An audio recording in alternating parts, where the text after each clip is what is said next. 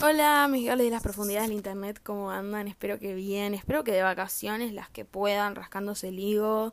Yo me estoy semi rascando el higo, pues estoy de vacaciones facultativamente y del trabajo, porque podrán negrearme con el sueldo docente, pero enero lo tengo de vacaciones, o sea, celebration time, come on. Em, pero bueno, estoy preparando un final, así que medio que estoy en cuatro todavía, como que el año no, la facultad no me termina de soltar nunca en la vida. Es mi peor pesadilla, o sea, mi eh, parálisis de sueño está en la facultad. Yo me levanto en la facultad. Así que espero que ustedes estén un poco más relajadas. Sé que muchas deben estar trabajando igual, o sea, porque enero no, no discrimina. Pero espero que estén tranquilas en este nuevo año. Eh, y este capítulo les cuento, me pone muy contenta y muy emocionada porque es un capítulo que quería hacer hace mucho, mucho tiempo. O sea, si este hubiera podido ser el primer capítulo que yo haga. No, no, no, chicas. Lo mal que estoy conjugando los verbos, por favor. Y encima el final que estoy preparando es de lengua española. O sea, la vida me está diciendo, hermana, no te presentes. Pero bueno, no lo puedo patear más. No lo puedo patear más. No soy Messi pateando un penal. Basta. Eh, fue un partido muy difícil, pero, pero no lo voy a lograr. Tengo que dejar de patearlo. En fin. Es algo, es un tema que menciono mucho. Menciono en todos los capítulos medio gordita pesada. Eh, tengo el segundo capítulo de este podcast, se llama eh, fanatismo, fanatismo, Extremo, y hablo de este tema.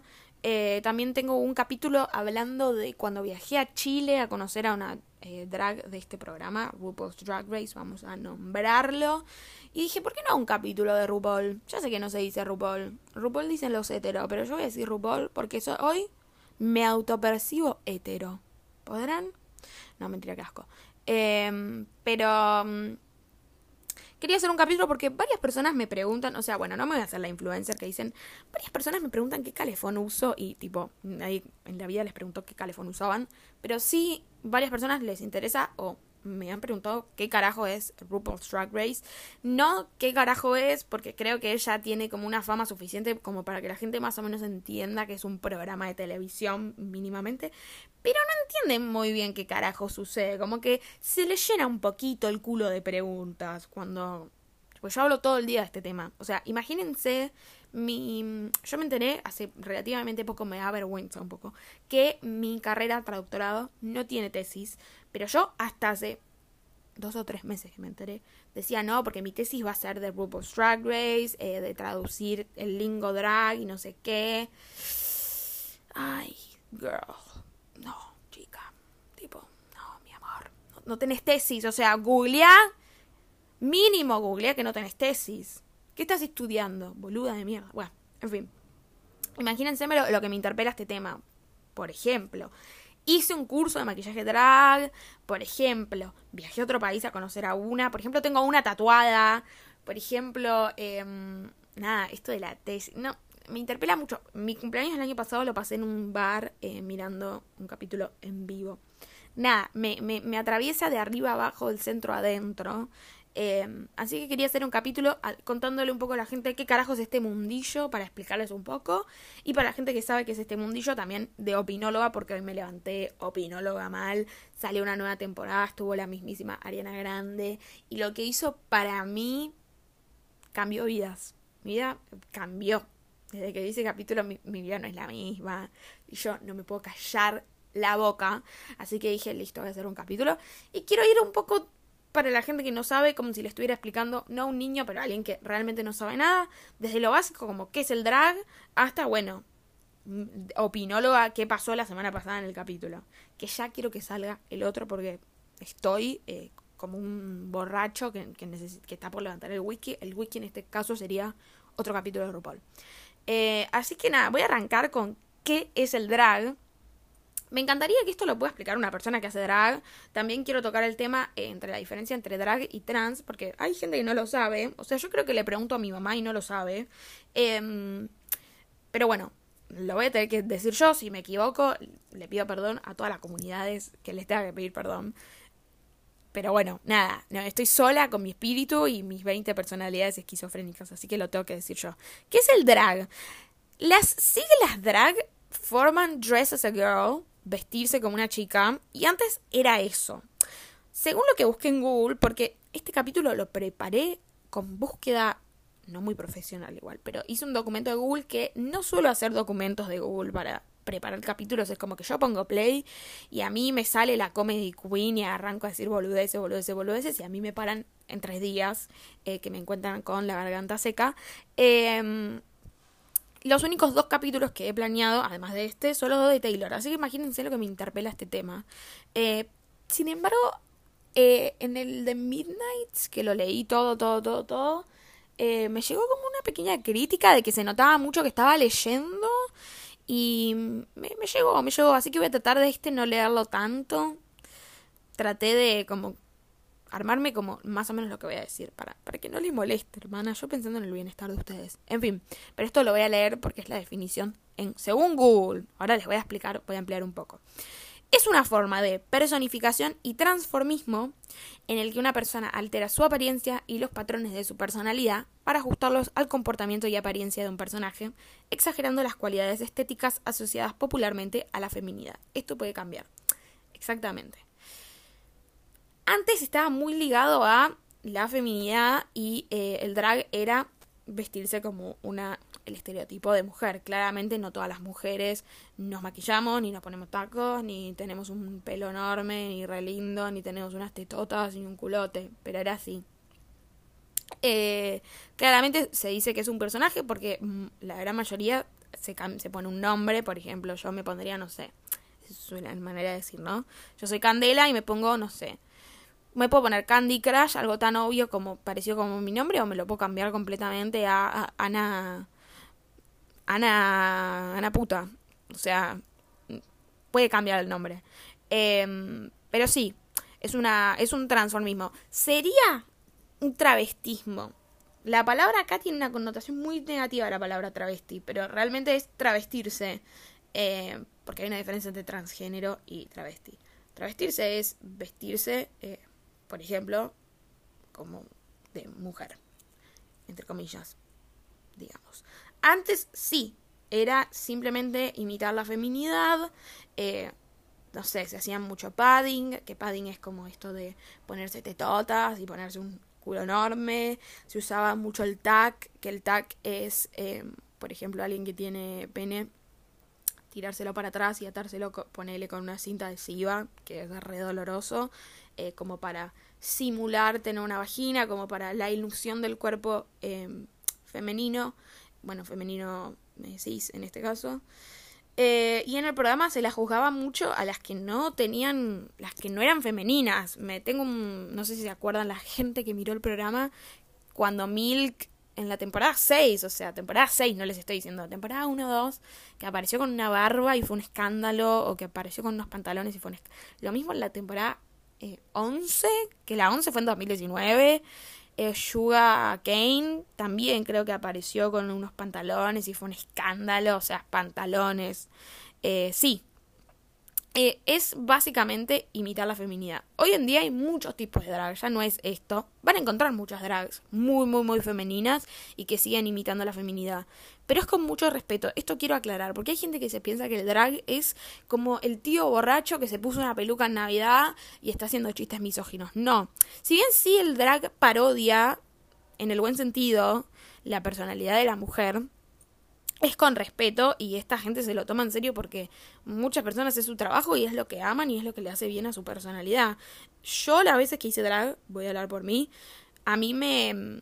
Acá dice exagerando las cualidades estéticas, bla, bla, bla, y que su, sufrís un cambio en la personalidad, a mí me hizo mucho más extrovertida. Y hay gente que realmente le exagera muchos rasgos de la personalidad. Realmente te cambia la vida un poco. Como que sos otra persona. Medio te sentís. Te comes ese flash con, una peluca y un poco de maquillaje. Pruébenlo, hermanas. Son otras. En fin, hay muchos tipos de drag. Como dije, no es solo eh, ser estrictamente recontra fishy, como le dicen ellos, o femenina. Eh, ellos en Estados Unidos, no sé si acá le dicen Fiji también. Están las comedy queens, que son queens que quizás no se preocupan tanto por estar re femeninas, sino básicamente son graciosas y te hacen un show de stand-up que realmente perdes un órgano de la risa. Están las fashion queens, que las fashion queens sí son como más em, estéticamente perfectas. Están las reinas de belleza, que compiten en en concursos de belleza. Están los drag kings, que es lo contrario de drag queen. Bueno, no lo contrario, pero se imita la ilusión masculina. El drag más andrógino, eh, el drag más payasesco, si se le quiere decir, el más clowny. O sea, realmente hay mucho drag. Eh, tipo es arte hoy en día. Drag, no es solo imitar a una mujer, no. Y también quiero mencionar que en Estados Unidos, además de que está segmentado de esta manera, comedy, fashion queen, eh, pageant queen, drag king, bla, bla, bla. Eh, también mencionar que en Estados Unidos, por lo menos, hay muchas segmentas, bueno, no en Estados Unidos, también en Canadá, en, en todos lados. Acá en, Buenos Aires, Dios, ella se quería que Buenos Aires era capital del mundo. Acá en Argentina no sé, pero también les importa mucho de, de, qué lugar sos. Por ejemplo, en Estados Unidos hay como mucha jerarquía con las que son de Nueva York, que dicen como que son las mejores de todas.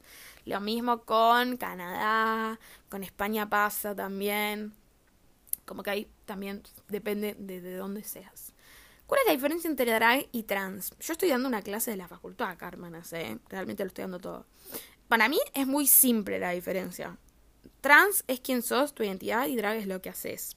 O sea, drag puede ser tu trabajo, es una manera de arte, es lo que haces cuando estás en tu casa, cuando tenés que ir a trabajar o cuando se te canta bien el centro del orto. Y trans es tu identidad, quién sos cuando te levantas a la mañana, es tu DNI. Bueno, si no tenés el DNI todavía, no, no sé, es tu identidad. Una cosa es ser y otra cosa es hacer. Porque hay un montón de, de duda en el programa mismo como, bueno, si ya es trans, ¿para qué hace drag? Porque una cosa es ser y otra cosa es hacer. De hecho, costó mucho que la comunidad trans pueda estar en el programa, si bien parece algo como bastante obvio que se, estas dos comunidades están ligadas porque hay un montón de historias en donde la gente se da cuenta que es trans gracias al drag, porque bueno, se dan cuenta que se sienten más cómodos cuando, están en drag y dicen, che, eh, guapa, guapa, eh, como dice Ricardo Ford. Y mm, y nada, eh, costó mucho que, porque RuPaul decía no, tipo, gente trans no, querían solo varones cis que se vistan de mujer. Hasta que, bueno, hubo todo un, un quilombo y dejaron. De hecho, bueno, en 2021 estuvo el primer hombre trans, Gottmik. Eh, ay, un portazo, hermanas, Gottmik se enojó. Que, by the way, yo me hablaba con Gottmik. Podrán no hablaba de chamullarme. Ojalá me pudiera chamullar a Hotmix, que es más gay igual. Em, en 2021 también estuvo la primera mujer cis. Y no me acuerdo el año de las primeras mujeres trans, pero hasta la temporada 9, que la temporada 9 no fue hace tanto, 2017 creo que fue, eh, una concursante Peppermint paró su transición para ir al programa. O sea, tuvo que lucir masculina porque si no, no la dejaban concursar, o sea, tampoco que hace tanto que son oh, los más abiertos del mundo, pero bueno, ahora como que están, bueno, hay un montón de identidades no binarias, obviamente, eso sí, eh, no se hace tanto, pero dejan participar también. ¿De qué trabaja una drag queen? Si bien ahora eh, las más famosas, o está más comercializado, y pueden ser modelos, eh, las más famosas tienen marcas de maquillaje, muchas son maquillistas, estilistas y hasta diseñan ropa. Antes principal, antes no, principalmente trabajan en clubes o boliches, como le quieran decir, como parte de entretenimiento. Lo que hacen es hacer shows, hacen lip sync, pueden hacer shows de comedia, pueden ser hosts e interactuar con la gente, o sea, dirigir el show y eh, interactuar con la gente, presentar otras drags. Eh, eh, allá hacen viewing parties también de RuPaul, o sea, se sientan todos a ver RuPaul con queens que participaron o no del programa. Los boliches les pagan, la gente les da propina, muchas también son DJs. es muy variado de lo que trabajan. Trabajan más que nada en el mundo nocturno, pero también trabajan en, en el día, digamos. ¿Qué es un lip sync? ¿Qué es? ¿Sabes lo que es un lip sync? Porque lo voy a mencionar bastante. Y hay gente que no sabe básicamente es la equivalencia a un playback. Es como una sincronía de labios, si se le quiere decir. Es seguir una canción sin cantarla con la boca. Pero es un show. O sea, parece una pelotudez decir, ah, bueno, canto la canción por arriba sin cantarla. No. Ellas son un show, realmente son. Muchos son re emotivos, muchos acompañan visuales. Obviamente ya están montadas, o sea, están dragueadas, o sea, no es solo ver a una persona parada ahí.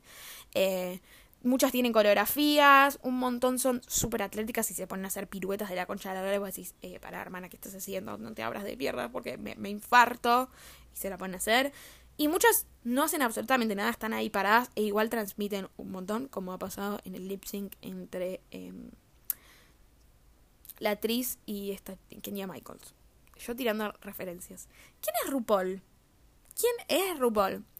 RuPaul es tan relevante porque fue como la primera drag, es como la drag más famosa del mundo, se dice, fue la primera drag famosa, si se le quiere decir en la década de los 80-90 sacó un álbum, fue como la primera drag modelo, hizo un photoshoot con MAC en los 90, creo, 80, MAC, la marca de maquillaje. Y esto quizás les parece una pelotudez, pero eh, estamos hablando de una persona em, drag queen negra en Estados Unidos. O sea, era un montón. Era muy conocida en el ambiente como under. Y bueno, finalmente en los 90 empieza a tener programas de televisión. O sea, quizás es una pelotudez hoy en día. Que para mí ni siquiera, o sea, ¿qué programa nosotros tenemos que esté una drag queen negra acá en Argentina? No tenemos ninguno.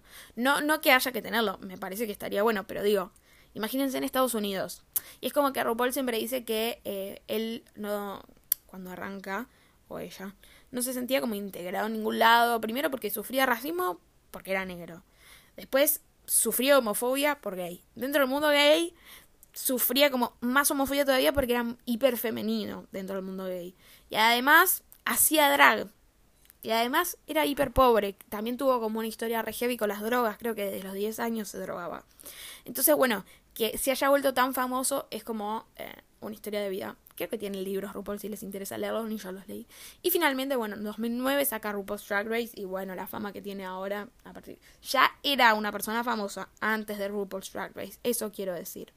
Pero bueno, ¿por qué se lo denomina madre? Se la denomina madre a RuPaul, Mother of All Queens. No sé si vieron esa em, entrevista con Jimmy Fallon, que es re famosa, re meme, que está RuPaul y Jimmy Fallon le dice drag queen y RuPaul como que le dice, ¿a drag queen?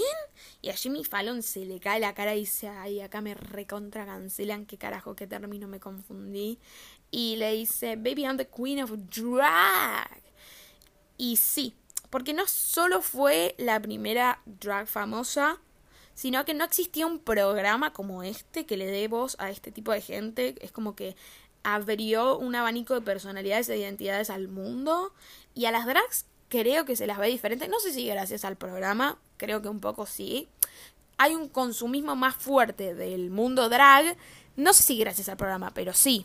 Con esto, ojo, no le quiero sacar mérito a las drags que estuvieron laburando y que se lo ganaron, que todo el mundo las consuma, pero bueno, como que el programa las capitalizó, e incluso las que no son famosas, o incluso las que se van primeras del programa, eh, la gente siente intriga y dice, a ver qué onda este mundo, como que abrió ese abanico, abrió este tipo de conversación a una gente que no tenía ni idea que esto existía. Es muy famoso este programa y bueno, a las participantes les cambia la vida. O sea, incluso si se van primeras, les cambia la vida, se vuelven hiper famosas las minas. O sea, realmente, por eso se dice que es la madre, porque realmente abrió una conversación que no... y les dio un lugar, le dio un lugar al drag mundialmente que no, que no había. Eh, obviamente RuPaul tiene muchos dramas también, pero no me voy a meter en eso. Pueden buscar RuPaul eh, Fracking. Bastante severo. Bueno, todo lo que mencioné de que no, no dejaba concursantes trans fue un drama bastante grande que tuvo la RuPaula, la, la pelada. Pero bueno, hermanas, ¿quién somos nosotras para juzgar, no? O sea, vamos a la pregunta principal que nos costó mucho llegar, pero llegamos. ¿Qué carajo es RuPaul's Drag Race? RuPaul's Drag Race es un reality show donde RuPaul dice estar buscando a la nueva drag superstar y la ganadora gana 100 mil dólares, un año de maquillaje gratis de alguna marca que realmente ahora no sé porque la cambian todo el tiempo, fue MAC, fue, fueron un montón de marcas. Y alguna que otra boludez, en un momento era un crucero, ahora no, no me acuerdo qué carajo les dicen ahora. No le presto mucha atención, lo siento. Seleccionan alrededor de 10 y 16 participantes un año antes de grabar, porque esto se graba, como es un reality show, no es como Gran Hermano, que es las 24 horas, esto está muy editado, es como más un Kardashian, si se le quiere decir. Em, Entonces la seleccionan alrededor de un año antes, se graba como ocho meses antes, a un año antes. Eh, digo de 10 a 16, en realidad siempre son alrededor de 14, 13, eh, pero la primera temporada creo que son 10, así que de 10 a 16, y en esta última temporada son 16. Yo no sé si alguna vez fueron 16, me parece solo en esta última. Al principio todos estrictamente hacían drag femenino, ahora bueno, claramente fue cambiando. Eh, las personas que quieren participar mandan un video que es una audición. En esta audición tienen que mandar todos sus datos, o sea, se tienen que presentar, etcétera, etcétera. Eh, alguna performance que hayan hecho eh, haciendo lip sync o lo que carajo se les cante las pelotas mandar. Y un video imitando a algún famoso. Eso creo que es un requerimiento obligatorio. Estos videos, bueno, pasan por un proceso de selección. Claramente mucha gente debe mandar. Igual es como muy duro el audition tape. Nadie. Y le ponen como mucha garra. No es que mandas una pelotudez. No es como un casting cualquiera. Se repreparan para los audition tapes. Eh, estos videos, bueno, pasan por un filtro. Y después los, cuando ya están como medio filtraditos, RuPaul mismo los mira y los va seleccionando.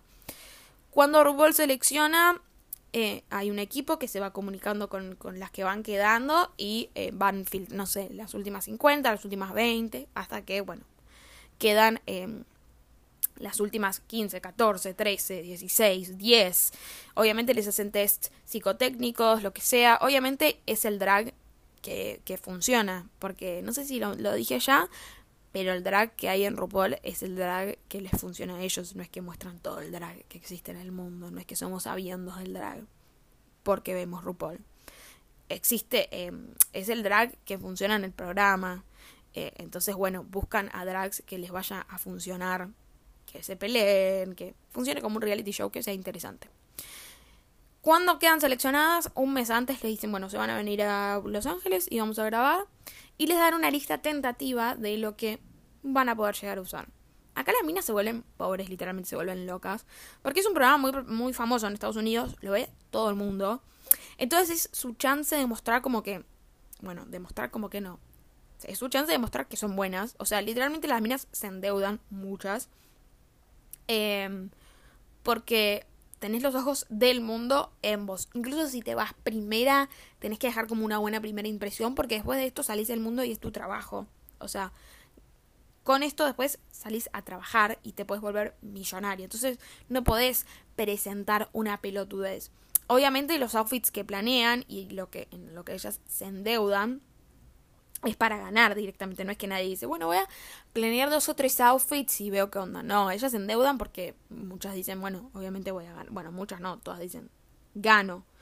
Em, pero realmente hay muchas historias de gente que trabajaba, no sé, en una IPF y que se endeudó. También ellas tienen disponibles en telas ahora les voy a contar en dónde, pero en, donde transcurre el programa y ellas se pueden ir armando sus propios outfits, pero obviamente eso lleva mucho tiempo y mucha energía y a veces no la tienen, así que realmente se endeudan. Después de esta de, quedar seleccionadas y que pasa este mes donde ellas se vuelven locas, ¿qué sucede? Ahí eh, la, producción, la Rupaula, la pelada, les dice, vengan, chicas, eh, van a venir a un hotel, a un hotel, a unas vacaciones que obvio nadie tenía de vacaciones porque realmente es un aislamiento obligatorio. O sea, ellas inventaron un poco el COVID, van a un hotel y están ahí recontra re aisladas ellas, cuinas, em, porque al ser un es un reality show que si bien en el programa no vemos cómo ellas están aisladas o la vida que tienen ellas fuera de, del programa que ahora les voy a contar dónde transcurre, eh, esto se sabe. No, no hablan mucho sobre esto, no hablan de esto. Realmente no sé si todo el mundo sabe que ellas están aisladas. Yo creo que hay gente que puede llegar a pensar que ellas después terminan de grabar y se vuelven a sus casas.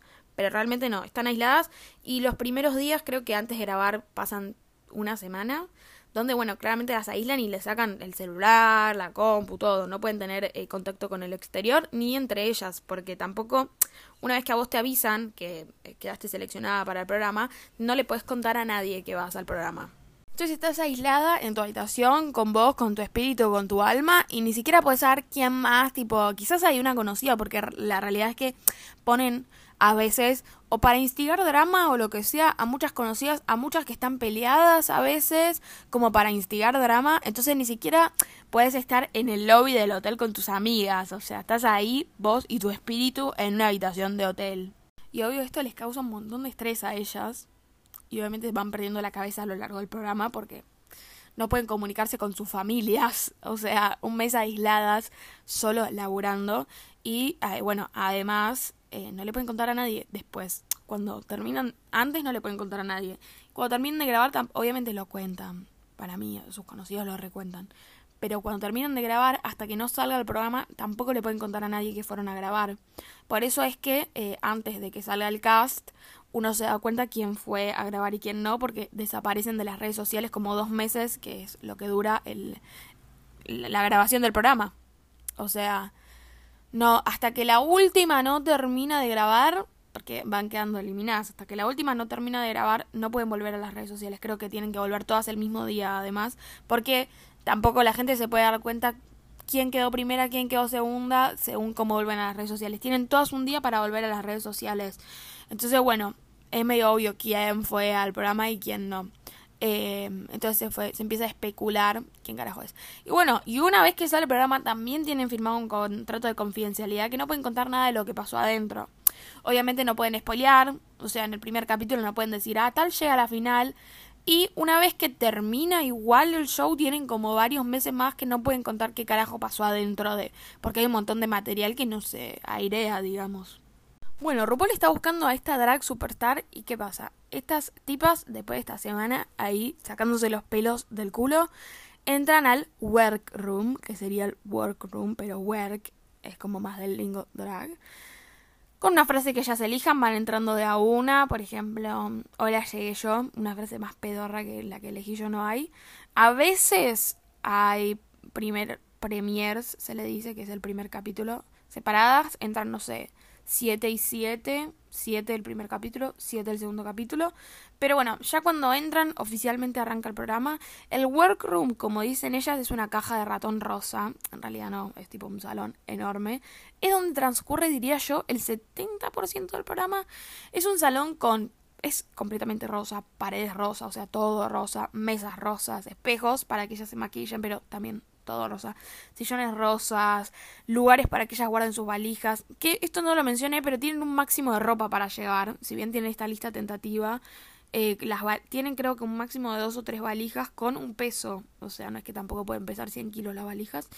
Eh, bueno, y en este workroom es donde ellas están la mayoría del tiempo, donde si hay algún desafío, como ahora voy a contar, eh, donde los planean, donde se maquillan, donde ¿Dónde están ellas la mayoría del tiempo? Como no muestran el hotel, muestran el war room.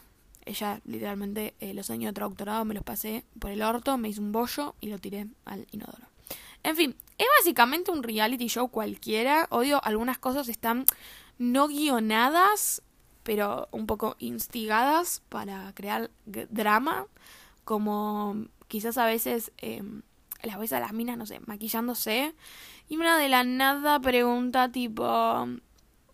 Ay, eh, ¿qué onda, Amancia, tu familia? ¿Qué, qué, cómo fue tu infancia? Y obviamente, re de la nada, nadie pregunta eso. Y Amancia justo había tenido una infancia terrible. Y bueno, se crea como un momento re fuerte en el show y fueron claramente los productores que le dijeron a esta tipa tipo, che, preguntale a Mancia por su infancia.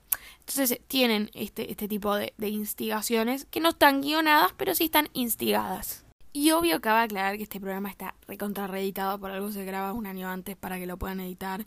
Y siempre hay alguna que le dan un edit medio feo, entonces siempre hay como una villana, una que te cae medio mal porque decís esta es una pelotuda. Muchas veces hay alguna que es medio pelotuda, pero a veces es porque está editada de una manera para que te caiga mal, o sea, pasan como tomas que no son muy favorecedoras y como en las Kardashians, por ejemplo, vieron que en las Kardashians ponele está Kim comiendo una ensalada y pasa la hermana por atrás y no se revolea los ojos. Y aparece una toma de la hermana que dice Ay, yo le revolví los ojos porque Kim, eh, la verdad, me tiene cansada. Como estas voces en off, que no es en off, o sea, realmente los besos son como confesiones de ellas, pero que eh, recién salen o airean cuando sale el programa. Bueno, en RuPaul lo mismo. Se llaman confessionals. Vos la ves a ellas out of drag, sería no están dragueadas. Y van reaccionando, digamos, a lo que va pasando. Por ejemplo, no sé, las ves no a todas, o sea, cada una por separado, digamos, no es que están todas en el confessional. Como en Too Hot to Handle, como en las Kardashians. Es que en las Kardashians a veces están muchas en los confessionals, pero es de a uno, por ejemplo. Está una eh, cosiendo y la ves a otra en el confessional diciendo, ay, tal es una pelotuda, no me di cuenta, en ese momento estaba cosiendo, que estaba cosiendo para el orto y cosas así. El problema con esto es que da drama y ellas recién lo ven cuando sale el programa. Entonces, cuando sale el programa, se van cagando a palos, como, ay, no puedo creer que dijo esto de mí, bla, bla, bla, bla, bla, bla. Eso está bueno también, los confessionals. Le da como un sazón lindo. En fin, en cada capítulo, los participantes, las participantes, se enfrentan a dos retos. Aunque a veces es solo uno, pero generalmente son dos. Un mini y un maxi challenge o reto. El mini suele ser algo re pelotudo o algo fácil, una sesión de fotos, aunque a veces las ponen a hacer cosas medio, medio extrañas, no sé, les tiran cosas, las mojan, medio condiciones laborales deplorables. Eh, y ganan premios medio 2.500 dólares, pero para comprar anteojos de sol. Medio... Mm. Y el Maxi Challenge, el Maxi Reto, es el reto de la semana, porque bueno, sale un capítulo por semana, así que es el reto como del capítulo. Eh, estos retos son los que luego ellos presentan en la runway o en la pasarela, que es como el, más el final del capítulo o lo más importante del capítulo. Eh, enfrente de RuPaul, Michelle Visage, que es la jurada que está siempre, Ross Matthews, Carson, Carson, Carson, Cars, ah. bueno, un tipo que no me está saliendo el nombre, o sea, yo digo que voy a hacer una tesis y no me sale el nombre, y siempre hay un jurado famoso. La persona que piensen que se les ocurra en la cabeza, todos los famosos del mundo más o menos fueron a ser jurados de RuPaul. O sea, así como estuvo Ariana, estuvo, no sé, Naomi Campbell, estuvo Dove Cameron, que tampoco Dove Cameron es la tipo más famosa del mundo, pero digo, estuvo Jeff Goldblum, o sea, un montón de gente, literalmente. O sea, de todos los... busquen. El famoso que se les ocurra a RuPaul y seguro fue jurado, realmente. Eh, bueno, estos retos son variados, o sea, lo que, lo que presentan frente al jurado en esta pasarela, los retos son variados. Los que siempre, siempre, siempre en todas las temporadas están son los Rusical, que es un musical, donde ellas tienen que bailar, tienen que. tienen un personaje, han tenido que cantar. Un makeover, que esto no lo expliqué, pero existen las familias drag. Eh, por ejemplo, vos, oyente, venís a mi casa y me decís, che, yo quiero hacer drag. Yo te digo, bueno, yo soy Candy Crush. Mi, mi nombre de drag es Candy Crush. Ahora cagué, porque lo dije un montón, ya mi nombre de drag va a tener que ser Candy Crush. Igual alguien en el mundo debe tener el nombre Candy Crush, así que este, derechos de autor. Y nada, te pongo la peluca, te, te maquillo, te, te, doy un nombre, te digo, vení a trabajar acá. Y vos pasás a ser, no sé, Mario Crush. Entonces pasás a ser parte de mi familia drag. No siempre son familias drag. Hay una serie que está buena que se llama em, eh, Pose, que la pueden mirar, que representa bien las familias. Muchas veces viven juntas y hay una jerarquía real, madre e hija. También hay hermanas drags. También está Paris is Burning, que la pueden ver, que no tiene tanto que ver con. Bueno, sí tiene un poco que ver con las familias drag. Mírenla, Paris is Burning también, si les interesa. Em, y bueno, makeover básicamente es parecer de la misma familia drag. En los makeover traen a cualquier persona de afuera o a veces se lo hacen entre ellas. Eh, básicamente han traído a madres, han traído a gente del ejército, han traído a superfans de RuPaul. A todo el mundo que se les ocurra lo han traído. Eh, y está muy bueno el makeover. El Snatch Game siempre está en la mitad de la temporada más o menos. El Snatch Game es... Existe acá en Argentina. No sé cómo se llama. Y no es claramente imitando a un, a un famoso. Son famosos reales.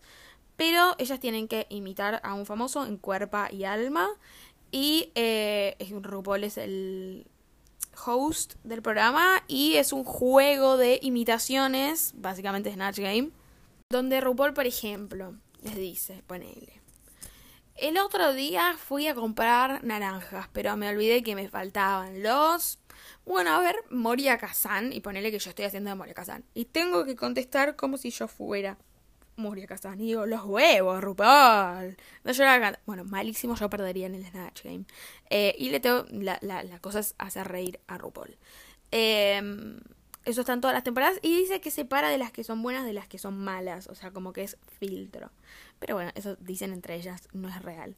Eh, bueno, para mí un poco real es, pero bueno. Un bol, un bol es... Es complicado explicar qué es un bol. Pero para RuPaul es presentar tres outfits, son tres categorías y muchas veces los outfits los tienen que preparar ellas de cero con cosas que les dan ahí. A veces han sido tipo cosas que saco de la basura, por ejemplo, como cosas bastante difíciles. Siempre está el tema de que una no sabe coser, por ejemplo, y dicen temporada 15 y no sabes coser, eso es una pelotuda. Y claro, pues siempre hay que coser desde la temporada 1, se sabe que hay que saber coser siempre está el, el, desafío de inventar y defender productos, siempre hay uno político, un roast, que es una burla, un, desafío de, risa y demás. Después de este desafío donde ellas siempre, aunque sea, no sé, el, musical, ellas después igual tienen que presentar un outfit en la pasarela, no sé. El musical y después es la pasarela Baby Blue. Y ellas tienen que presentar este outfit de la lista que les conté que les dan. Y después las juzgan según el outfit y según cómo les fue en el desafío. A menos que el desafío tenga que ver con algo que presentan en la pasarela. Y no es que presentan dos veces. Entonces quizás a veces ellas les fue muy, muy, muy bien en el musical, por ejemplo. Pero tienen un outfit terrible. Y la cagan. Ahí RuPaul selecciona a las tres mejores y a las tres peores. Las demás están salvadas o safe. A algunas les gusta estar safe porque dicen, bueno, listo, pasé al otro capítulo, pasé de ronda. Y otras les enoja porque dicen, la concha de la lora me fue re bien como para estar safe. Ahí les dan las críticas del jurado, eh, a las tres mejores y a las tres peores, el top y el bottom, que es una referencia claramente sexual. Juego de palabras. Las chicas una vez que reciben estas, estas críticas se van del escenario, sucede el Antact, que ahora les voy a contar qué carajo es el los jueces deliberan a ver cuál fue la mejor, quién es la ganadora, quién es la perdedora, bla, bla, bla. Ellas vuelven todas, todas, todas, todas, todas al escenario, incluso las que están salvadas. Y ahí anuncia quién ganó y dos perdedoras. Las, que dos las dos perdedoras tienen que hacer un, lip sync por sus vidas, dice que es RuPaul. Eh, siempre igual en el escenario ese, donde en, en, los jueces hay drama, porque RuPaul siempre, obviamente, las tiene ahí, les dice ponerle ¿ves? Tenés que ser más como la que tenés al lado. O siempre hace la pregunta, les dice a todas, bueno, de acá, ¿quién se tiene que ir hoy? Y todas tienen que decir un nombre. Así que siempre algún drama. Igual en el Antact se agarran las piñas. Pero bueno, eso viene ahora en un rato. Ya les voy a explicar qué carajo es el Antact. Eh, y ahí elige a las dos perdedoras, donde para ver quién sobrevive y quién no, hacen un lip sync. Y RuPaul elige quién le fue mejor en este lip sync. Una se va a su casa y otra se queda en el programa. Eh, a veces ha pasado que quedan dos salvadas, ha pasado que quedan dos eliminadas, literalmente ha pasado de todo. Hubo una temporada que es la 14, donde a ellas el primer capítulo les daban chocolates, como en Charlie la fábrica de chocolates, y si hacías un lip sync, lip sync y perdías, pero en el chocolate tenías el ticket dorado, te quedabas en la competencia. Así que realmente este, este tuvo de todo este programa. Realmente la verdad es un regalo del cielo. Y nada, este es el programa. Van quedando, van saliendo tipas eliminadas. ¿Y cómo es la final? En la final no es que quedan dos y después queda una. En algunas temporadas sí, pero generalmente quedan las últimas cuatro o en realidad las últimas tres hasta la temporada 8. Hay un capítulo que sería el último normal en donde ellas graban un videoclip con RuPaul y se adentran en la final las primeras tres temporadas lo grababan ahí en la, en la pasarela, la final. O sea, RuPaul, quien se le cantaba las pelotas, decía, bueno, vos ganaste, listo, sos una ganadora, bravo, bravo, bravo. Pero no sé si saben quién es Pérez Hilton, que es como un, un chabón, nada, un periodista que cuenta todo de todos. Seguramente a su famoso preferido le haya roto las pelotas en algún momento Pérez Hilton. Una vez filtró quién ganó la temporada 3 y desde ahí RuPaul dijo, me van a sobar bien la verga, entre todos me la maman. Y a partir de la cuarta temporada dijo vamos todas a hacer una final en vivo, entre comillas, las agarró, las llevó a un teatro. Dos semanas antes de que aire la final en la tele, graban una final donde se graban muchos finales, muchas coronaciones, a ver a quién corona, ha grabado hasta doble coronación, como hacen el Masterchef acá, si no tengo, si tengo bien entendido. En la final están todas, todas, todas y todas tienen un momento de brillar, o sea, antes era como una pequeña entrevista con RuPaul, ahora tienen como sus pequeños momentos, siempre algo las ponen a hacer a todas, pero obviamente el foco está en las finalistas. En muchas finales no se les pedía que hagan nada y simplemente RuPaul elegía a cuál quería que gane. En las últimas temporadas, creo que en la 7 y en la 8, hacían como una pequeña presentación y ahí RuPaul también empecé, em, elegía a quién se le cantaban las pelotas. Y a la temporada 9 empezaron a hacer un lip sync for the crown, o sea que eh, lip syncaban entre ellas y la que mejor hacía lip sync ganaba. Eh, obviamente lo más importante para ellas es la campaña en redes, porque generalmente gana a quien más apoya en las redes sociales, quien más tiene like en, el, eh, en la cuenta de Instagram de RuPaul. Esa es la verdad al final del día. No es que gana realmente la mejor, la que tiene el mejor, no sé, la que ganó más desafíos. No funciona así. Me encantaría a veces que funcione así, pero no funciona así. Funciona a la que quiere más la gente, que a veces está bueno también. Antes de la final, sin embargo, hay un capítulo que se llama Reunion, que es donde las juntan a todas, eh, todas sentaditas con RuPaul. Este no se graba ocho meses antes, se graba una semana antes, creo. Eh, y acá básicamente es un capítulo donde ellas se recagan a gritos, o sea, se sientan y ven partes del programa todas juntas y las conversan. Y acá ya sí ven eh, lo que ellas dijeron, estas voces en off. Entonces RuPaul arranca. Che, Ana, ¿por qué dijiste que Amancia es una reverenda puta gorda? Y Amancia dice, sí, la concha de tu madre, ¿qué carajo te pasa? ¿Por qué me decís esto? Y Ana dice, no, es que yo estaba en un momento muy oscuro de mi vida y la competencia sacó lo... Y ahí se agarran las piñas. Nunca hubo momentos, bueno, sí, hubo momentos físicos, pero no en las reunions, nunca se agarraron las piñas. Sí hubo en el Untact. ¿Qué es el Untact? Cuando termina el capítulo de RuPaul, el normal, arranca el Untact.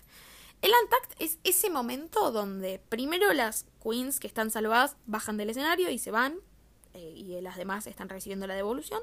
Y después, cuando los jueces deliberan, las que están. Estas devoluciones en el programa son dos minutos, pero en la vida real duran como dos horas. El Untact es larguísimo, pero en realidad dura media hora, son 20, 30 minutos. Y es de ellas detrás de escenas, donde, bueno, se relajan. En realidad ninguna se relaja porque las que están safe a veces están recontra recalientes. Después llegan las que les fue mal y también están recontra recalientes. Las que les fue bien se empiezan a cagar a palos, eh, a gritos. Están todas re nerviosas. Algunas pues están safe, otras les fue para el orto. Y encima antes les daban alcohol ilimitado hasta que una se puso recontra re en pedo y dijeron, eh, bueno, basta, Yuyubi, te mando un beso. A veces uno ve durante el programa, porque claramente el Antact es después, que vuelven al escenario recontra recalientes y no entienden qué carajo pasó y después se enteran el Antact que se recagaron a palos eh, porque se recontra repelearon. Siempre hay problema en el Antact, siempre se pelean. Por eso RuPaul dice que si no estás mirando el Antact, solo estás mirando mitad de la historia y para mí es muy real. ¿Qué empieza a pasar a partir de la quinta temporada de RuPaul? Dice, che, me está yendo re bien, no sé si lo mencioné, pero RuPaul la primera temporada es bastante paupérrima, o sea, tenía muy poco budget, o sea, habían puesto muy poca plata, querían que sea una sola temporada, eran nueve, diez tipos con un sueño, una peluca y un sueño. Le fue muy bien, primera, segunda, tercera, se hizo muy famoso este programa, y a partir de la quinta, sexta temporada dijo, che, hagamos otra cosa. ¿Por qué no hacemos un All Stars? Ay, lo dije para el orto y me quise hacer la canchera, Susana Jiménez. Eh, un All Stars. Un All Stars básicamente es, agarró a un par que habían quedado eliminadas, que a él le gustó, eh, que funcionaban bien, y dijo, vuelvan, vuelvan, vuelvan, vuelvan All Stars, porque claramente ya habían concursado. Eh, creo que el primero participaron en parejas y después ya es como una competencia normal. Es una temporada aparte de ex concursantes. No todas, claramente, pues entran todas. Pero bueno, agarra un poco de la primera, un poco de la segunda, un poco de la tercera, un poco de la cuarta, un poco de la quinta. Y de ahí sale una ganadora. Que cuenta como una ganadora más y está en el Hall of Fame, que es como el muro de la fama. Después sale All Star 2, All Star 3, que en el All Star 2, como siguen avanzando las temporadas en el medio, agarran a, ya no de la 1 y de la 2 y de la 3, que pueden estar también, pero también ahora hay 4, 5, 6, 7, entonces en el 2, en el 3, en el 4. Y creo que el último All Stars es el 7, si no me equivoco el número, y ya hicieron un All Winners. O sea, ya hubo tantas ganadoras, porque hay tantas temporadas, hoy en día estamos en la temporada 15, que les dio para hacer uno que era de todas ganadoras. Y ni siquiera estuvieron todas las ganadoras, porque hay tantas ganadoras que ni siquiera estuvieron todas. Y después arrancó, dijo, che, no me alcanza con un All Stars y con una temporada normal. ¿Por qué no arrancamos un RuPaul's Drag Race Reino Unido? Se fue a Reino Unido el pedazo de pelado de RuPaul. Arrancó una franquicia que ahora creo que tiene tres o cuatro temporadas en el Reino Unido. Ahí en el Reino Unido un poco las cagan con el premio, creo que no ganan 100 mil. Bueno, serían libras esterlinas. Eh, todas las franquicias tienen premios medio de mierda, menos Canadá, que en Canadá sí ganan 100 mil dólares canadienses. Eh, y después dijo, che, ya, hagamos eh, Down Under, que es uno en Australia, Países Bajos. Y lo hizo también. Y después dijo, che, ya no, eh, All Stars, Down Under, Reino Unido. La temporada normal, nada. Vendo la franquicia. Y arrancó Drag Race, Holanda, Italia, Canadá, Francia, que en Canadá y Francia, como no, no consiguieron hosts bueno, no sé si no consiguieron hosts, directamente las hosts, o sea, las, las que manejan el programa, son ex participantes de RuPaul's Drag Race Estados Unidos. Una francesa que participó en la 12 y una canadiense que participó en la 11, que es la que voy a ir a ver en febrero. Brooklyn Heights. Te robaron, mi amiga. Estuvo España, que es de mis temporadas preferidas en el mundo. Eh, después salió Canada vs. The World, que son ex participantes de Canadá con ex participantes del el mundo, o sea, de Estados Unidos, de Holanda, de Down Under, de Reino Unido.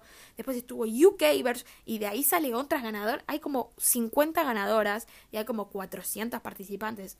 ¿Quién sabe cuántas más temporadas hay que no estoy nombrando? Creo que ahora va a salir una de Brasil y seguro alguna no estoy nombrando, pero realmente se creó como ni yo puedo seguir el, el, ritmo de, de, todas las temporadas de RuPaul que están saliendo realmente. Y además dijo, che, no me alcanza con todo esto, quiero seguir robando plata, o sea, realmente necesito seguir robando plata.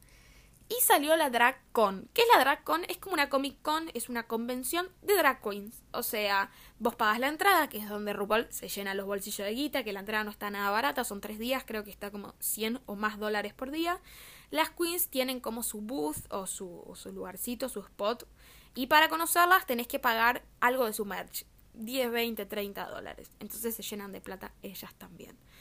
Él va a las convenciones, igual RuPaul no se hace el boludo porque hay una en Reino Unido eh, por año, que está como más basada en las queens de Europa, van más que nada las de España, las de Reino Unido, van las de Canadá, que bueno, ya sé que no es Europa, pero de Estados Unidos no van, no, van, no, no, van muchas, no es que no van nunca, no van muchas. Y están las de Estados Unidos, que van más que nada las de Estados Unidos, que están las de Nueva York y las de Los Ángeles. Que ahí RuPaul van porque son tres, o sea, tenés que mostrar la cabeza tres veces para nada, ponerle un nombre a toda la guita que te está llevando a tu casa. Y además de esto, tiene una plataforma a lo Netflix que se llama Wow Presents, donde están, bueno, todas estas temporadas que nombré, videos de más, porque además estas tipas tienen su show después, se vuelven famosas algunas, y también firman con Wow Presents. Y claramente ahora en las últimas temporadas, él como no es pelotudo y saca música, las hace grabar a las tipas, a las concursantes, canciones de él con versos de ella. Entonces se vuelven re famosas las canciones y son pegadizas. Entonces la plata le entra a la mismísima Rupola. Qué cansador todo lo que acabo de explicar. Dios mío. ¿De qué trabajan después las minas? O sea, vos salís de RuPaul y ¿qué carajo trabajas? Como dije, aunque pierdan, se hacen famosas. O sea, todas se llenan de shows. Pueden vivir de redes sociales, muchas sacan marcas de maquillaje o bueno, sus propios shows, hacen giras. Eh, RuPaul tiene una residencia en Las Vegas, o sea, RuPaul's Drag Race. No sé si saben lo que es tener una residencia, que es como un show que está meses y meses y meses y funciona, que ahí van alternando las queens. Ahora está Aquaria, la amo. Eh, y tiene una gira que produce Wow Presents, que en este momento no me acuerdo cómo se llama. Eh, antes era driving drag en la pandemia porque era ibas con el auto. Eh, y hacen documentales, todo. O sea, realmente se vuelven famosas. ¿Cómo empecé a mirar Show Show?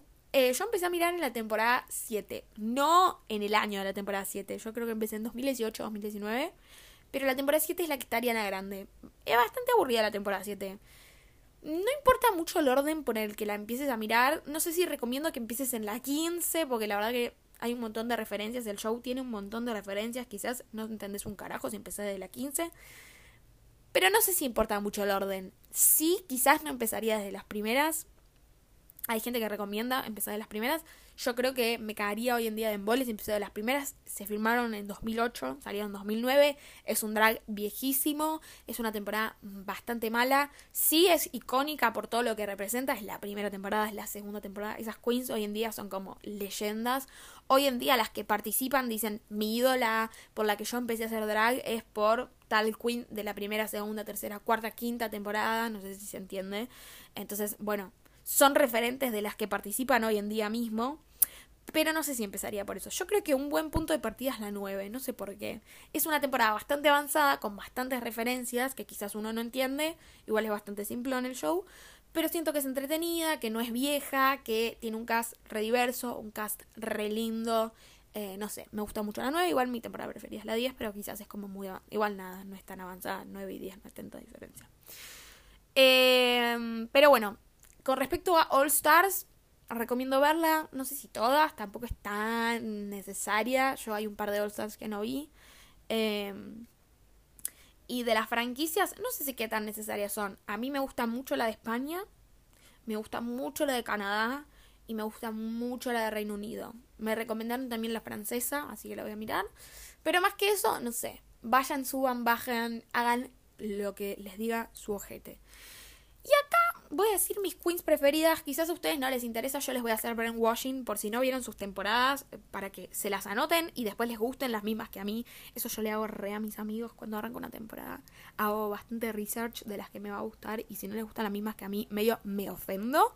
Y si ya vieron Rupaula, para que me digan sus opiniones. Fui temporada por temporada, tengo una, una, una chart acá toda lista. De la primera me gusta mucho Tammy Brown. Me parece como re quirky, obviamente Nina también, pero Tammy Brown es medio mi favo. De la segunda me gusta mucho Shushubi, me parece muy graciosa. Anoten Shushubi y Raven. Está medio cancelada, pero la verdad me parece icónica. Raven es la maquillista hoy en día de RuPaul, o sea, imagínense lo grosa que es para que RuPaul le preste su cara. Eh, y Sonic, obviamente. Creo que Sonic está en la segunda, si no me equivoco. De la 3 está Raya, me gusta mucho Raya porque es icónica, es de las mejores drags, y porque cambia el juego. A partir de la 3 el drag se eleva un poco por eh, Raya. La 3 y la 7 son como temporadas que elevan mucho el drag. O sea, de la 6 a la 7 hay como un abismo. Lo mismo con la 2 a la 3 o la 3 a la 4. Como que cambian el juego. Hay un drag más elevado de la nada. Raya estaba muy adelantada para su época. De la 4 me gusta mucho Sharon Needles. Está recontra, recontra cancelada y ojalá vaya presa. Pero realmente ese drag alternativo que tiene es como que hasta la 4 eran todas súper femeninas y no sé qué. Y Sharon Needles llegó vestida de calavera, de momia y dijo, eh, me chupa tres carajos lo que me digan. Y la verdad, eh, yo le recreí. O sea, me, me recomí el cuento. Eh, así que yo te creo, Sharon Needles. No te creo, ojalá vayas presa. Después un día puedo hacer un capítulo contando qué carajo hizo Sharon Needles, porque. Pues. De la temporada 5 le amo Alaska. Alaska es de las mejores drag queens del mundo, creo yo, y de las más icónicas. Y de la. Eh, me gusta mucho Jinx Monsoon. De la 6 me gusta Dor Delano.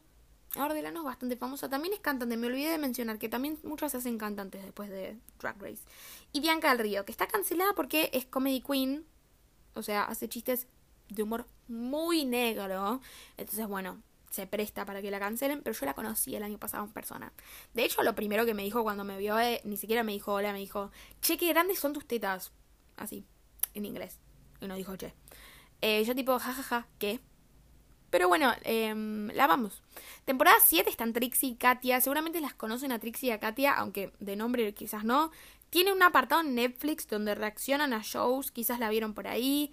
Hay un montón de memes de Trixie y Katia. Trixie tiene una marca de maquillaje muy famosa. Las amo a Trixie y a Katia. También está Violet Chachki, que quizás es medio una basura de persona, pero realmente es icónica. Y está Jasmine Masters, que es la creadora del meme Enau. Ahí hay que mencionarla. En la temporada 8 están Bob the Drag Queen, Naomi y Kim Chi, lo voy a decir, son el top 3 de esta temporada. súper merecido, las super amo. Y está Chichi DeVane, que es el top 4, si no me equivoco, que falleció hace uno o dos años. Y la verdad que era una genia. Em, drag muy elevado la 8 también. Muy aburrida la temporada, pero elevado. Temporada 9. No, chicos, yo la temporada 9 me agarró un orgasmo. Acabo. Acabé. Acabé en este momento. Eh, lamentablemente me tengo que ir a limpiar. Eh, no, mentira. Qué tiraba. Me gusta mucho Sasha Velor, Shea Peppermint y Valentina. Valentina quizá la conozcan, si son fans de Camila Cabello o algo saben, estuvo en el video de Don't Go Yet. Eh, también estuvo en La Casa de las Flores en Netflix. O sea, Valentina es bastante conocida, es una drag bastante, bastante conocida. Sasha y Shay también. Y Peppermint calculo también. En la temporada dice está Aquaria, que es la que fui a conocer allá a eh, Chile. Monet, Exchange y Miss Cracker, que es chiquitita, blanquita. Eh, la van a reconocer al toque a Miss Cracker. De la temporada 11 está Brooklyn Heights, que es la que voy a ir a conocer ahora en febrero. Benji, que es la exnovia, o sea, se pusieron de novias en el programa, realmente pasa de todo. Suga Kane y Plastic. De la 2 está Gigi Good, que es la que tengo tatuada, me la tatué y yo hablaba con ella, podrán. He sido la razón por la que Gigi Good se creó TikTok. Un día puedo contar esa historia. Podrán hablando con mi mejor amiga. Está Crystal Method, que es un drag re alternativo y me encanta. Jackie Cox, Shan, eh, Shada también me gusta mucho. De la 12. La 12 es medio mi comfort season. Eh, de la 13 está Gottmik, como les dije, el primer varón trans. También me hablaba con Gottmik. Me chamuchaba un poco ahí. Ahí mandándonos mensajes. una vez me reaccionó una historia con una cara de enamorada. ¿Podrán? ¿Podrán? me sonrojo. Denali, Candy Muse, Rosé. La que tiene eh, la temporada 13 es que tiene como muchas leyendas de Nueva York, así que está buena. La 14, bueno, la 14 no me interpeló mucho. Está Daya, Betty y Bosco, que más o menos fueron las que más me gustaron. La ganadora siento que no hizo nada con la corona, pero me gustaba mucho y quería que gane. Eh, esto también, cuando ganás la corona, como que tenés que ser un poco relevante. Como tenés la corona, hace algo. Yo siento que la que ganó, que no la voy a decir, pero me gustaba mucho, no hizo nada. Eh, de Reino Unido, eh, Bimini, Ahora, Tacy, Lawrence, Johnny, que están en la segunda temporada, que es mi preferida. Si quieren mirar la segunda del Reino Unido, mírenla. Chef Kiss, realmente las mejores. Y bueno, me gusta Victoria Scone, como dije, que es la primera eh, mujer cis. Y Divina de Campo me gusta mucho. Que Divina de Campo, un día, yo les cuento story time, eh, estaba medio, me, me hablaba con una chica y le había contado que me gustaba mucho Divina de Campo y le mandó un mensaje tipo, ay, no sé por qué le mandó un mensaje tipo, eh, le inventó que yo tenía una enfermedad, si me podía mandar un saludo. Y Divina de Campo le mandó un link a un video personalizado de 30 dólares y le dijo, tipo, sí, sí, compralo por acá. Hija de puta. Igual la amo, la amo a Divina de Campo. Sí, o sea, que paguen por tu trabajo. Y no pagamos.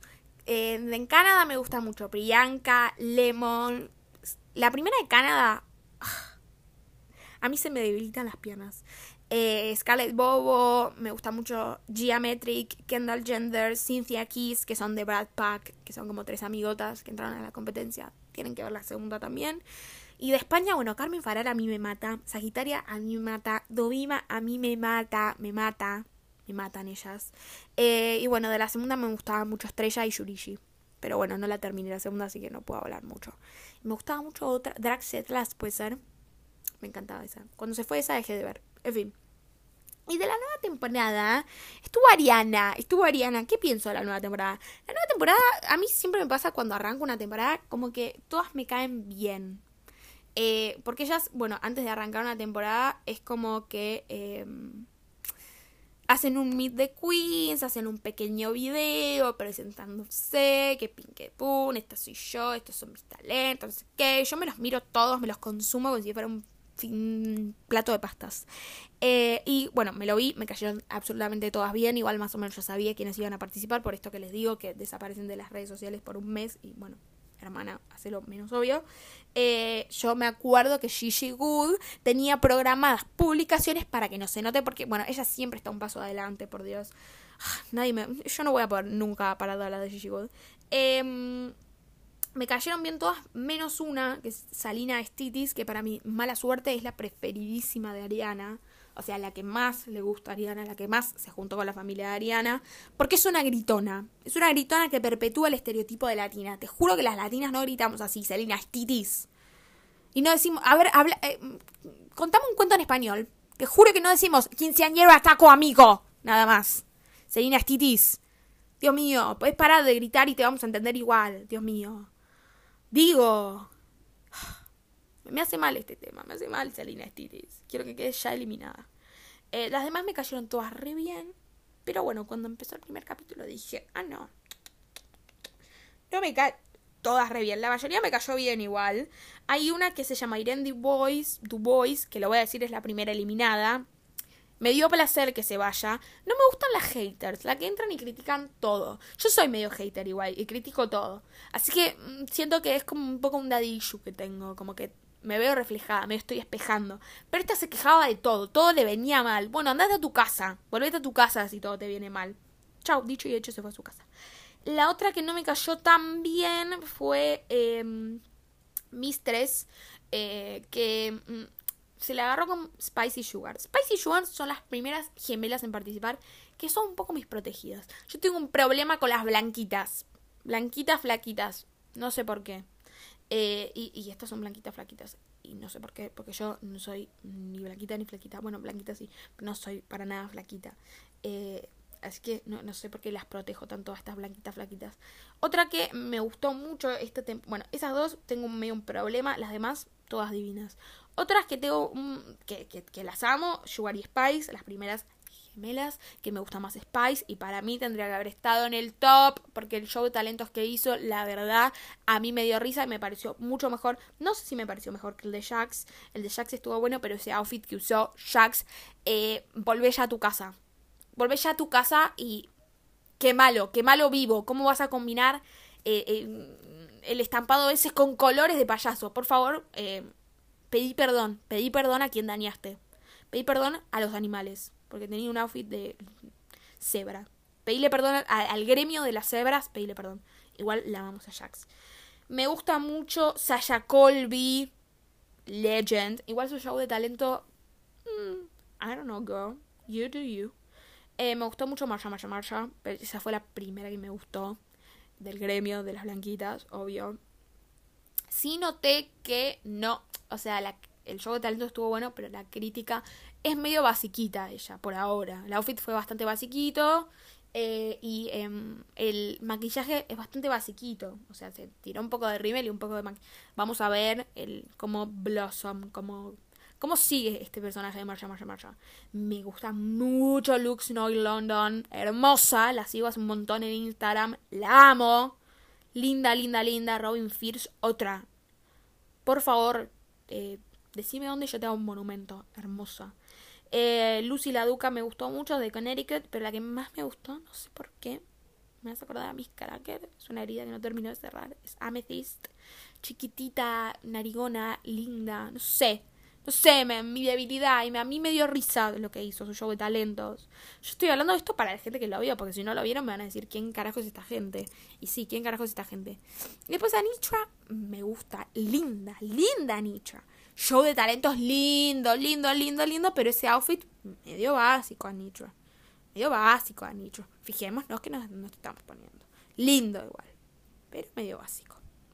Eh, después estaba Aura Mayari que... Eh, en el primer, la primera mirada del capítulo dije, eh, después volví a mirar el capítulo y me cayó súper bien, es divina, divina, divina, divina.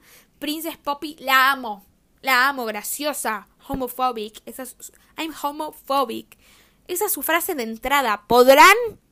Realmente la más graciosa. Se ganó mi corazón, Princess Poppy. Pero bueno, mi top, si, si tengo que elegir un top 4, le voy a decir, hoy en día no vi ningún spoiler porque eso es otra cosa. Yo a veces miro spoilers, pero hace dos o tres años elegí estar spoiler free porque me daña la psiquis. Eh, Marsha, Marsha, Marsha, Sasha Colby, Lux, North London y Spice o Amethyst, alguna de las dos. Eh, las demás las quiero mucho, les mando un beso. Lucy la Duca también me gustaría que esté en ese top, siento que es muy profesional. Pero bueno, nada, le mandamos un, le mandamos un beso, viste, qué sé yo que, sea profesional fuera del programa.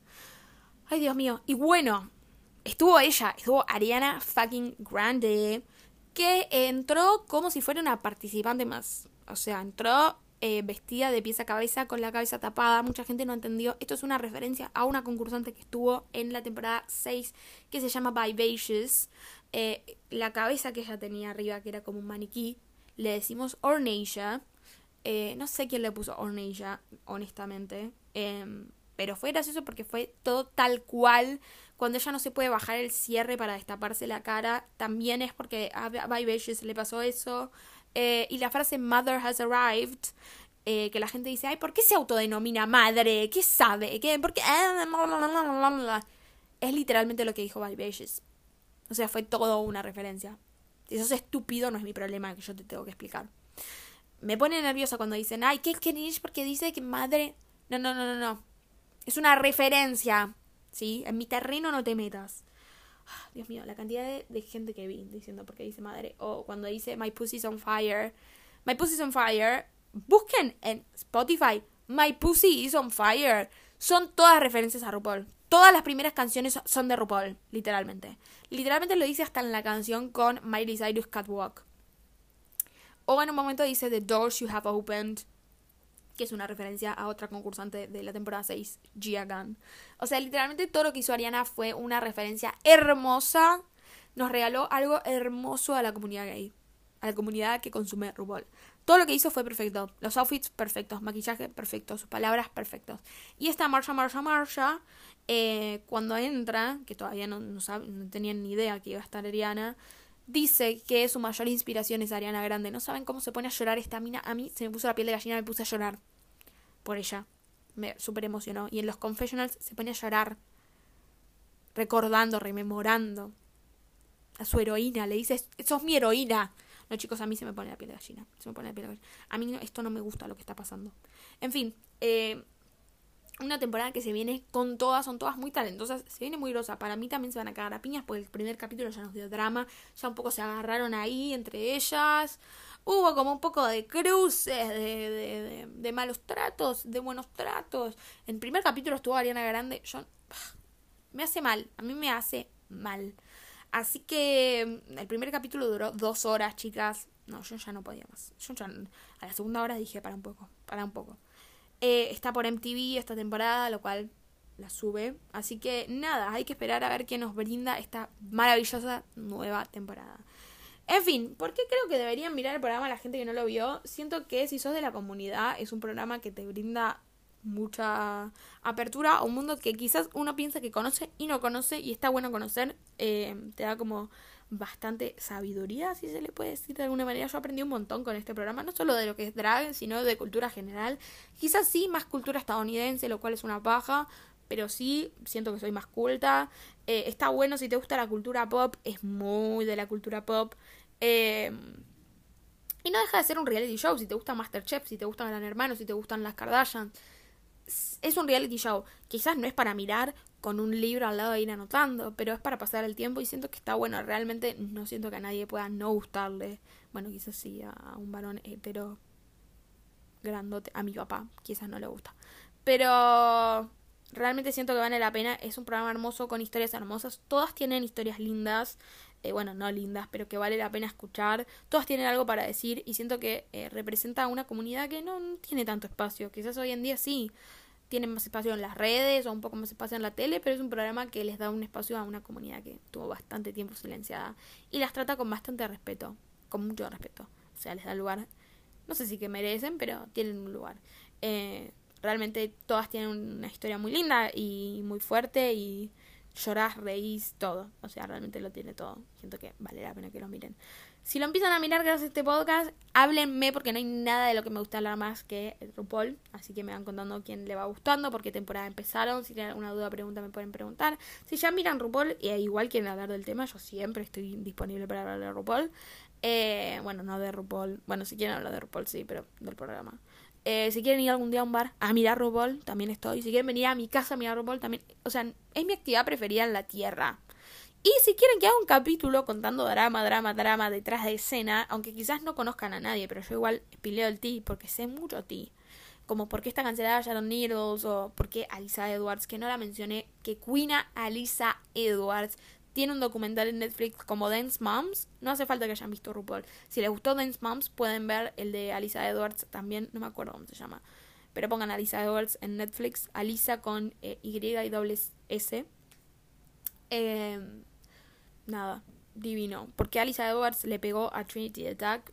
Estoy también. O porque Trinity Attack tenía una cuenta falsa donde se hacía pasar por una mujer trans negra. Yo espileo todo el ti, chicas. Porque yo tengo para hacer la tesis. Ya la tengo lista la tesis.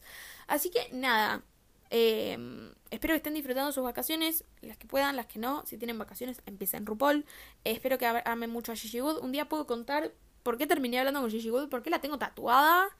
Eh, porque esto es solo una guía. ¿Cómo terminó Gigi Good con un TikTok? Gracias a mí. Así que nada, espero que hayan disfrutado de este capitulón. Quizá la semana que viene no hay capítulo porque me voy a Uruguay, a You Are Gay, y no sé si voy a tener tiempo. No sé, chicas, priorizando mis viajes podrán. Eh, así que nada, las quiero mucho, cuídense, cuiden sus psiquis, miren RuPaul. Chao. The time has come to lip sync for your life. Good luck and don't it up.